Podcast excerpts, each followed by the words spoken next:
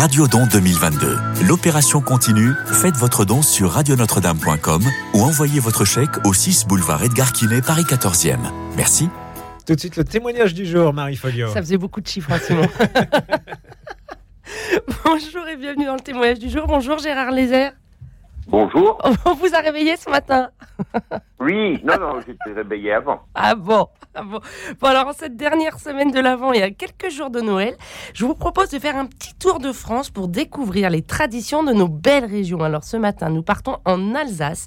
De l'Avent à l'Épiphanie, le frisson de Noël parcourt l'Alsace. Plus qu'une période de fête, Noël est une tradition ancrée dans la culture alsacienne depuis la fin du XVIe siècle. Alors Noël en Alsace, c'est pour beaucoup d'entre nous Saint-Nicolas ou encore les magnifiques marchés Noël. Mais vous vous en doutez, pour les Alsaciens, c'est beaucoup plus que ça. Alors, comment se raconte Noël en Alsace et comment se vit-il? Gérard Lézère, vous êtes historien, folkloriste alsacien, vous êtes bien plus que ça, vous êtes conteur, écrivain, enfin, vous avez l'Alsace dans la peau. Alors, une première question assez facile pour vous, comment dit-on Noël en alsacien? C'est très simple, on dit Weihnacht, c'est un pluriel qui désigne la période des 12 jours et des 12 nuits qui vont du 25 décembre au 6 janvier. Oui, et ça a une signification euh, plus que. C'est, c'est pas. Oui, c'est- ce- ces 12 jours symbolisent les 12 mois de la nouvelle année en train de naître. Parce que au Moyen-Âge, le 24 décembre était la fin de la vieille année et la nouvelle année commençait le 25 décembre. Et ce n'est qu'à partir de la fin du 17e que le 1er janvier a été retenu définitivement comme début de la nouvelle année. Oui, et puis on en reparlera euh, en fin d'émission, mais il y a aussi euh, les cycles des 12 jours qui représentent aussi les, euh, la météo qui va faire durant l'année pour les paysans. Tout à fait. Oui. Parce que la période est propice pour connaître l'avenir. Et dans le monde paysan, c'était important de savoir quelle sera éventuellement la météo pour les prochaines récoltes. Hum, hum. Et puis alors ça se calculait euh, d'une manière assez précise, ça commençait juste après Noël, comme quoi euh, Noël euh, c'est éternel en Alsace, le 26 décembre. Et comment ça se calculait ce cycle des 12 jours? Ah bah, tout simplement, soit on commence le 25, Mhm, tout de suite, ou bien le 26. mhm. Et il faut que ce soit 12 jours. Et Et à- donc, c'est une période intermédiaire. Le grand temps, en quelque sorte, le temps est ouvert sur le grand temps. On disait aussi que les morts pouvaient revenir dans le monde des vivants cette période de l'année et qu'on observait tout un ensemble de pratiques euh, liées à des oracles, soit végétaux, soit autres, pour connaître euh, effectivement l'avenir et spécialement tout ce qui concerne les plantes et les récoltes. Oui, donc une période assez importante euh, pour la ruralité. Mais maintenant, on va revenir plutôt à Noël. Alors, quand commencent les préparations de Noël euh, en Alsace? Je crois que c'est bien avant, euh, c'est un peu avant l'avant, justement.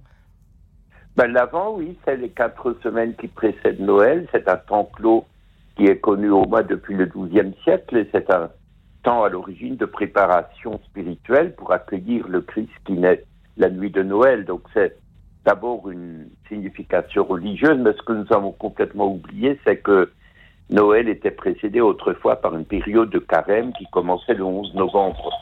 Et donc euh, c'est une période euh, avec toutes sortes de, traditions, de rites, de personnages dont nous pouvons peut-être parler, qui passent en période de l'Avent. Ces quatre semaines symbolisent les 4000 ans d'attente de la naissance du Messie, mais Mhm. ce sont aussi les quatre évangiles. Et pour l'Église protestante comme catholique, c'est le début de la nouvelle année liturgique. Mhm, mhm. Et alors, dans la tradition alsacienne, il y a vraiment des rendez-vous durant ce- cet avant. Il y a déjà euh, euh, le- la Saint-Nicolas. Alors, la Saint-Nicolas, c'est plus qu'une fête en Alsace. Ah, tout à fait.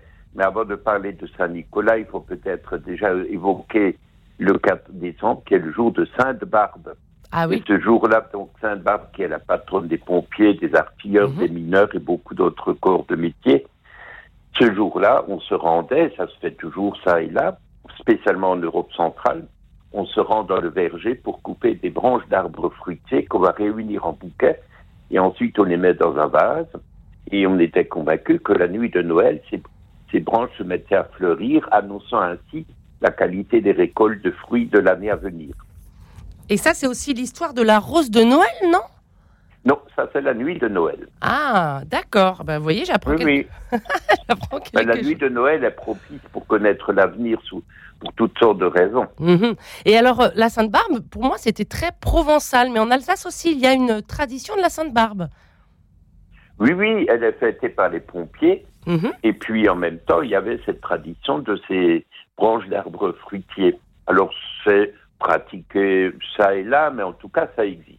Ouais, ouais, parce et que... puis Oui. ensuite, n'oublions pas qu'il y a aussi un autre élément important de la tradition en Alsace, c'est la couronne de l'Avent. Donc une couronne avec des branches de sapin verte, décorée avec quatre bougies qui symbolisent les quatre semaines et particulièrement les quatre dimanches de la période de l'Avent.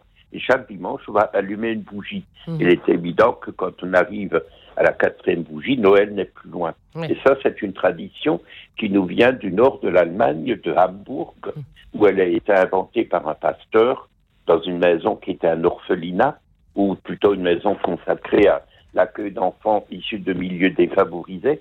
Et c'est une tradition qui apparaît dans les documents à partir de 1924 en Alsace. Avant, on n'en a pas de trace, ce qui ne veut pas dire que ça n'existe pas, mais nous n'en avons aucune preuve. Ouais, Donc, en fait, c'est né en Allemagne et après, ça, ça s'est ancré en France euh, à travers l'Alsace. Oui, n'oublions pas que 1860, de 1871 à 1918, l'Alsace a été annexée à l'Empire allemand. Hmm, bien entendu, oui, on n'oublie pas. non. Et alors, il y a aussi, je crois qu'il y a aussi le, le- le début des préparatifs de Noël. Aussi, à un point de départ, c'est le 25 novembre pour la Sainte-Catherine en Alsace. Sainte Catherine était la sainte patronne des jeunes filles qui cherchent à se marier. Oui, d'ailleurs, on l'a faite à C'était déjà 25 un jour important. Ouais. Et comme autrefois, la période qui allait du 11 novembre au 2 février était la période des veillées, donc c'était des moments où on se retrouvait autour euh, du poêle en faïence, dans la stube et la salle de séjour bien chauffée. Et c'était aussi un moment propice pour les rencontres entre jeunes gens et jeunes filles.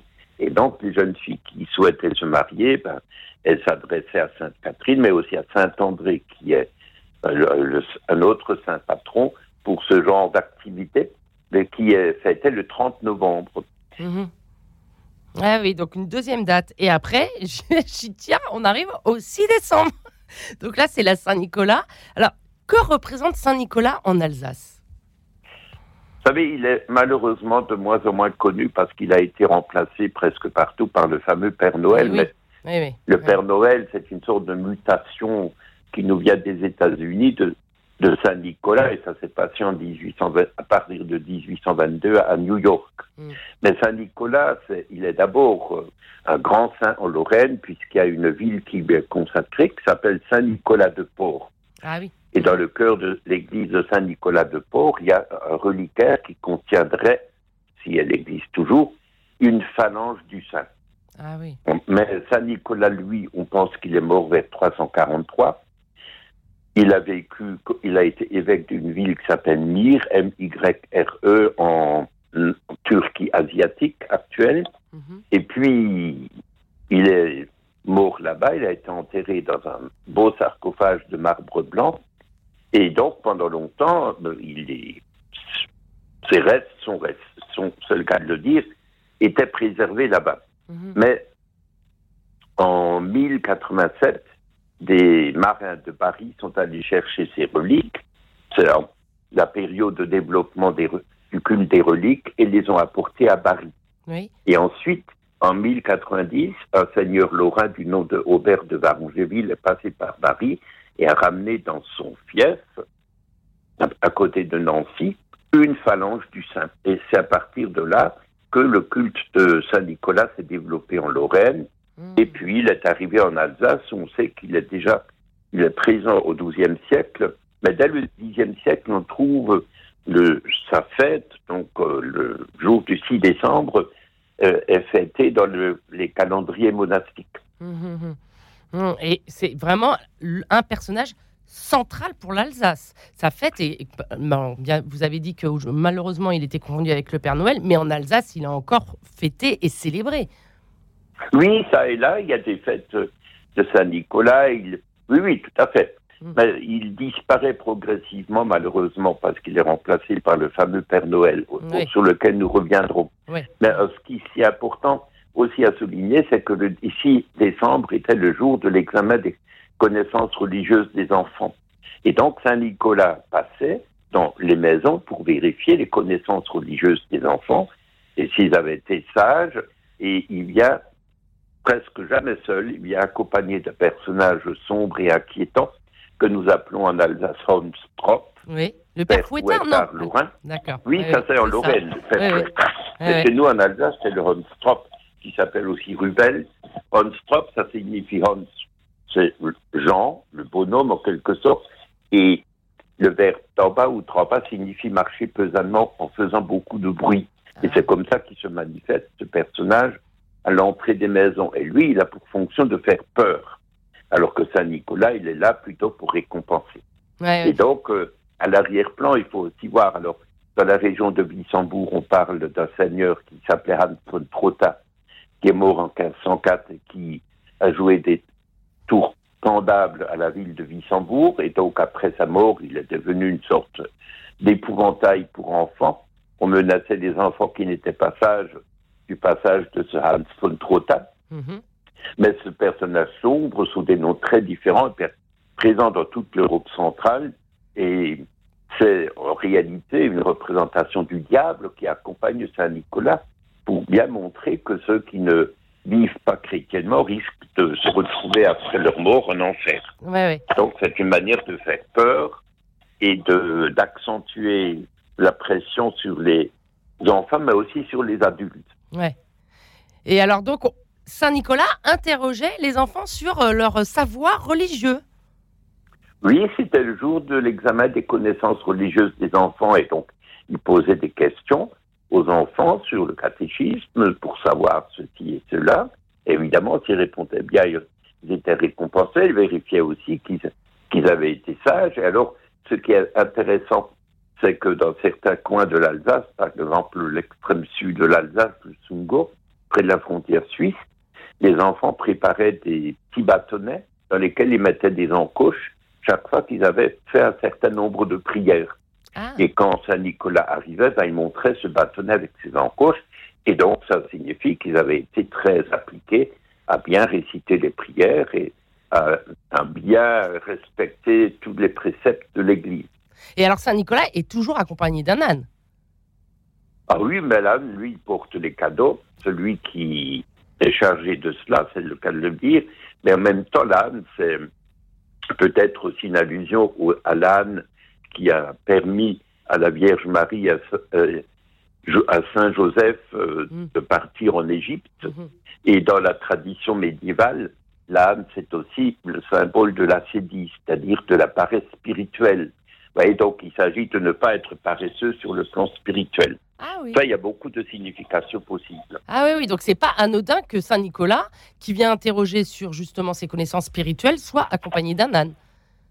Non, pas du tout. Et puis, euh, on préparait un petit peu de foin pour l'âne pour être bien vu de Saint-Nicolas.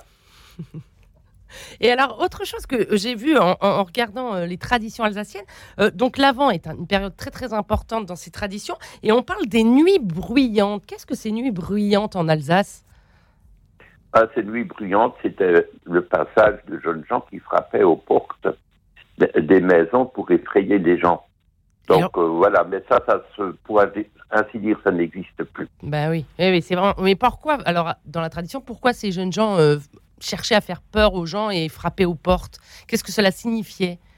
Ben, entre autres, on- autrefois, la troisième semaine de l'Avent était la semaine pendant laquelle les morts de morts violentes avaient le droit de revenir dans le monde des vivants, par exemple ceux qui sont morts sur les champs de bataille, et donc euh, on, en avait peur, on essayait de ne pas sortir la nuit parce que c'est une période aussi où on est convaincu du retour des, des, morts dans le monde des vivants, et hum, frapper comme ça aux portes, c'est aussi donc il y a cette signification-là, mais c'est aussi une manière d'attirer l'attention sur une période qui est particulièrement importante sur le plan spirituel. Et ça se faisait vraiment Ben, On a des textes là-dessus, oui. Ah oui. Eh oui, donc c'est vraiment, c'était, c'était vraiment une tradition ancrée en Alsace. Ah, on vous a perdu, je crois. Allô Pardon Oui, ah, je croyais vous Oui. avoir perdu. Alors, avant de. Non, non, non, non. Comme euh, l'émission défile, euh, je voulais aussi parler, bien entendu, du sapin, ce fameux sapin de Noël qui est associé à l'Alsace. Alors, euh, euh, j'ai vu que Célestat s'appropriait un peu le- la naissance du sapin de Noël. Alors, comment est-ce né ce sapin de Noël et que signifie-t-il surtout?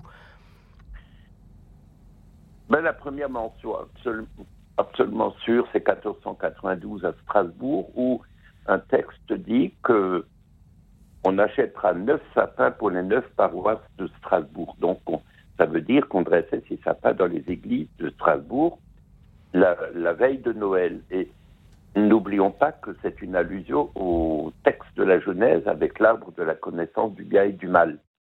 Ça, c'est donc une première mention. Ensuite, vous avez en 1494 On vous entend mal, Gérard. Est-ce que vous pouvez vous rapprocher de votre téléphone? On vous entend très très mal. Mais je suis tout près du. Ah bon, bah, il y a un problème de. C'est pas grave. Excusez-moi, je vous ai interrompu. Donc, vous disiez? Oui, donc euh, 1494, Sébastien Brahms qui publie La Nef des Fous, qui est un best-seller de l'époque, il parle du fait que au moment de la nouvelle année, les Strasbourgeois décorent l'intérieur de leur stube, le lieu où il y a le poêle en faïence, avec des branches de sapin vert. Ouais. ça, c'est peut-être plutôt une allusion au Saturnal. Donc une vieille tradition romaine qui avait été en partie reprise au Moyen Âge.